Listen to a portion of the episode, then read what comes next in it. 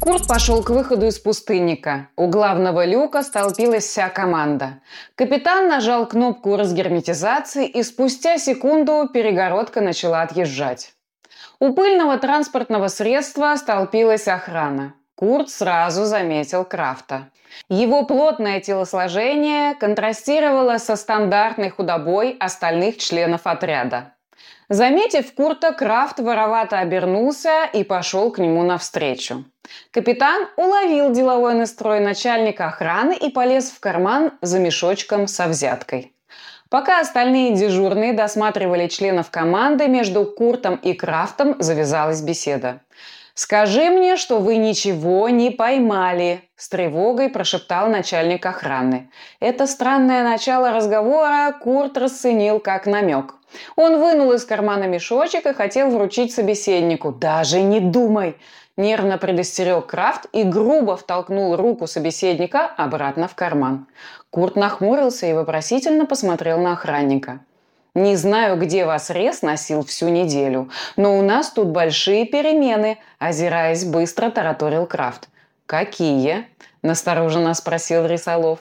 «Агенты сопротивления убили Жади», мы лишились третьего наместника за два месяца. ГСО прислал проверку. Дело об убийствах расследуют. Повсюду обыски ловят агентов сопротивления. А самое страшное, к нам прислали Леозара. Не успел Крафт закончить фразу, как на площадь вышла троица рослых мужчин в форме представителей ГСО. Курт заглянул за спину собеседнику и похолодел. Один из трех был легендарный Леозар. Мужчина видел его лишь однажды, во время арестов на одном из рынков Ультимуса. Но даже единичной встречи хватило, чтобы понять, насколько жесток и принципиален этот силовик.